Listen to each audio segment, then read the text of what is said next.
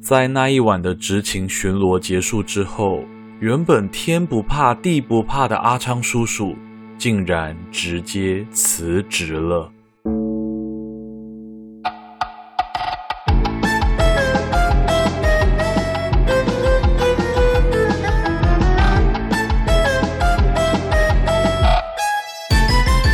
欢迎收听《鬼岛电波》，我是阿娇。您现在收听的是二零二一半夜不要听鬼月故事特辑。夜间地下室的保全。阿昌叔叔是我在大学时期认识的一位学校保全。由于当时因为社团活动的缘故，我常常会在学校待到很晚的时间。也因此呢，有这个机会认识了这位傍晚会在校园各处巡逻的保全阿昌叔叔。他呢是一位和蔼又心地善良的老大叔，因此校园里面有他的巡逻，让所有的师生都非常的安心。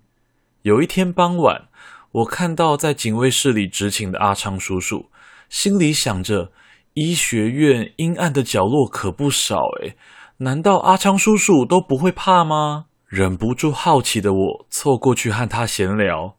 哎，阿昌叔，你平常半夜一个人巡逻，你都不会怕哦？啊，你还没回家哦？啊，不会啦，习惯了啦。啊，你在这里巡逻都没有遇到什么恐怖的事哦？这里还好啦，其他的同事是有遇过了，但我自己没有事啦。不过齁，我以前在别的地方当保全的时候，有遇过一些恐怖的故事哦。我靠，真的假的？阿昌叔，我要听，我要听。在应征上学校保全之前，阿昌叔叔曾经是高雄市某一栋公寓大楼的保全人员。在那一栋公寓里，每一个时段都有两个保全一同值班，除了收发货物、管理人员的进出、看看监视器之外。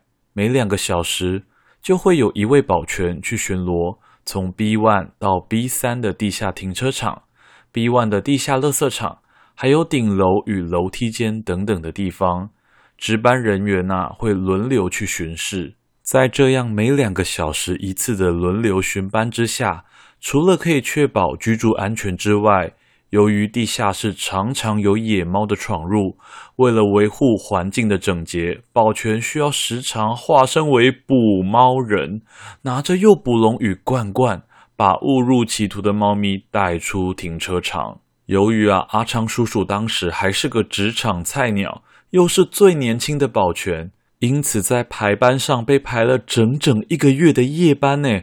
啊，职场的恶意真是清晰可见。在一次半夜值班的时候，阿昌叔叔整理起柜台下方的储物柜，从柜子的深处翻出了一件老旧的保全制服。哎，啊，这件衣服谁的？陈水茂，我们这里有这个人吗？阿昌叔叔问了与他一同值班的前辈，没想到前辈看到制服之后，脸色一沉，叫阿昌叔叔快点把这件衣服给丢掉。这个疑惑在过了几天之后，才从其他的同事口中得知，原来在阿昌叔叔进来当保全之前，有一位叫做陈水茂茂伯的资深保全，在某次半夜执勤的时候，打算驱赶误入 B one 地下停车场的野猫，结果突然猝死倒地，也因此开了阿昌叔叔应征的这个保全工作的缺额。这天，一同值班的前辈。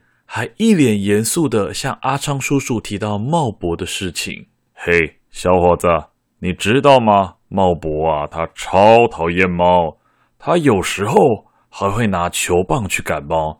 大家都在猜，是不是茂伯赶猫赶得太激动，心脏负荷不了，直接猝死了。哎呦，哼，阿昌啊，你怎么那么可爱呀？这样也会被吓到。哎，时间到了，该换你去巡逻了。看着时钟上的时间，刚好划过凌晨两点。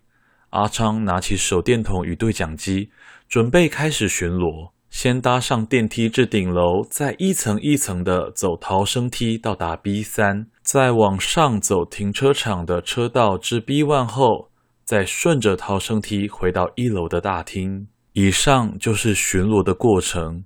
阿昌也不是第一次半夜走这条路径巡逻了，只是这一次听完前辈讲起的往事，总觉得心里有点毛毛的。阿昌叔叔巡视了一下一片漆黑的顶楼，用手电筒扫了一圈，好在一切很正常。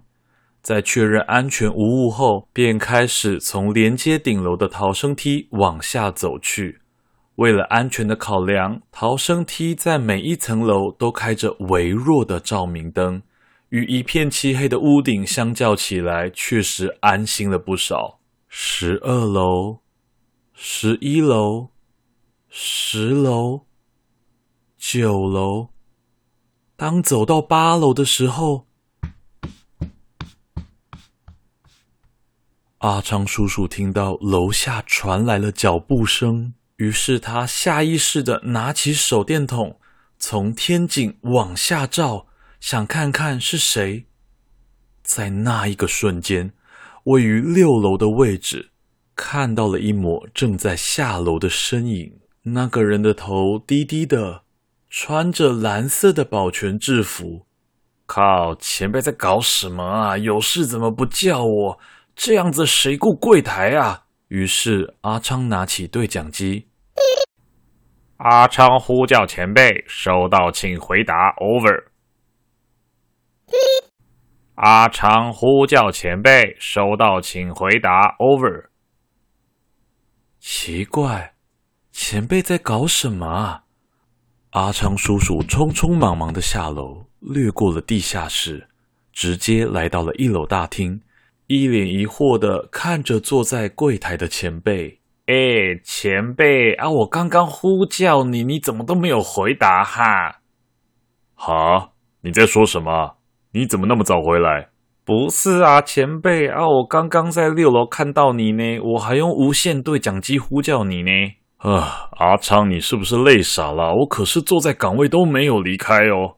阿昌叔叔愣住了。如果真如前辈所说，他真的没有离开过岗位，那他刚刚在六楼看到的那个是谁呀？喂，阿昌，快点把该巡逻的巡一巡呐，不要在那边说什么鬼话。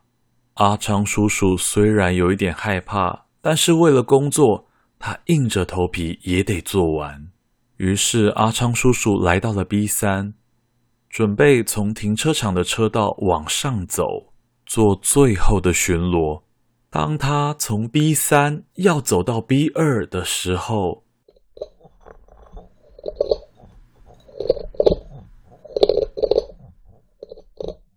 他听到了一阵微小的金属摩擦地板的声音。阿昌叔叔看了看 B 二停车场中罗莉的车辆，完全找不出声音的来源。但这个夯啷啷的声音却瞬间消失不见了。啊，算了，或许是水管的声音吧。B one 就是最后的阿昌。阿昌叔叔边鼓舞着自己，边走上了 B one 的停车场。这个时候，靠！又有猫跑进来哦！我没有带罐头呢。阿昌叔叔顺着声音走进 B one 的垃圾场旁，用手电筒一照，果真在角落处看到了一只受到惊吓的虎斑猫。这只虎斑猫持续地发出害怕的声音，在看到阿昌之后，便全身炸毛，快速地从出口跑去了。看着往出口车道跑去的猫咪，阿昌叔叔心想：算这只猫咪识相，便打算看着猫咪走出停车场。但是随后，阿泰的背后又听到了那一个金属的声音。喵喵喵！但是这一次又夹杂着喵喵的叫声。等一下，这很明显的不是跟眼前阿昌叔叔的那只猫发出来的根本不一样啊！难道还有另外一只猫吗？阿昌叔叔拿起手电筒，瞬间转向身后。这个时候，他看到了令他毛骨悚然的画面：一个穿着保全制服的中年男子，双眼上吊着，右手拖行着一个银色的棒球棍，嘴里发出着喵喵喵的叫声。喵。你在哪里？阿昌叔叔吓得大声尖叫，直接冲向逃生梯，跑到了一楼，慌张到连对讲机都掉在了 B1 的车道上，动静大得让几位住户也都被吵醒了。他告诉着大厅的前辈发生了什么事，但没有一个人能相信他，因为在调阅了刚刚阿昌叔叔在地下室的监视器里。只见到他一个人转身跑走的画面，而那一晚，阿昌叔叔完全不想再待在这里工作了。他收拾了东西之后，直接离开了岗位。而事后听说，在阿昌叔叔掉落的对讲机的车道角落里，有一根长长的银色金属球棒。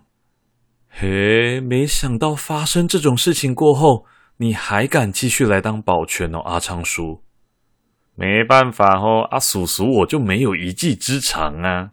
或许那是那一位已故的保全先生茂伯对于动物的怨恨而残留下来的恶意，导致这一间公寓的地下室里出现野猫的时候，茂伯的鬼魂就这样出现了。这件事情对于阿昌叔叔的影响来说，最大的就是他已经无法再那么喜欢猫咪了。而事到如今，依然还有很多大学的学弟妹会在那一栋公寓里租房子，但是多了一条规矩，禁止养猫。如果你喜欢这个节目，务必分享、订阅、按赞。Apple 的听众五星好评，拜托。让更多人成为鬼岛的子民，大家拜拜。